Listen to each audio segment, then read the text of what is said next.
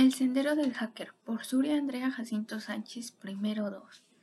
El Sendero del Hacker por Britkin nos cuenta más o menos sobre lo que es un hacker, ya que es una persona que se conecta en una red para invadir súbitamente una o varias computadoras con la finalidad de consultar, votar o alterar los programas a los datos. Con esto entendemos que los hackers son personas que saben mucho de computadoras, tecnologías, saben entrar a la red y saben a lo que se arriesgan.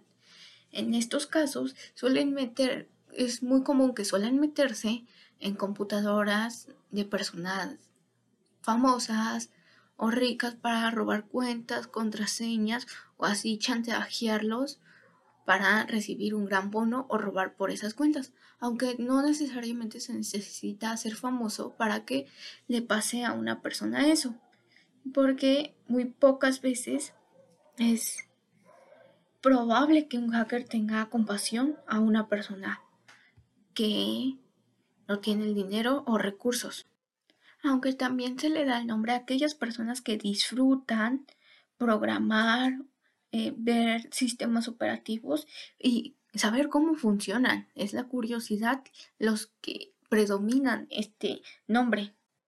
También entendemos que por hacker estas personas tratan de dar a conocer sus descubrimientos, lo que emprenden. Y hay otro tipo de hackers que no se pueden dominar así porque estas personas se guardan esta información para ellos. Son personas que se meten en un mundo subterráneo y por así decirlo malo para hacer cosas como mencioné al principio, entrar, robar cuentas, entre otras. Y pues estas personas malas pues no se pueden ser consideradas hackers porque los hackers son personas que tratan de ayudar a comprender las nuevas tecnologías, no para afectar a las tecnologías o a quien las usa. Y es que en esto lo que significa ser un verdadero hacker es no hacer cosas malas, no usar lo que se le dio en su poder para hacer algo malo. Este, hasta ellos mismos tienen un código y es no meterse en lo ilegal, porque ellos no entienden que lo hacen por un bien común, no para beneficio propio. Y eso es lo que verdaderamente hace a un hacker.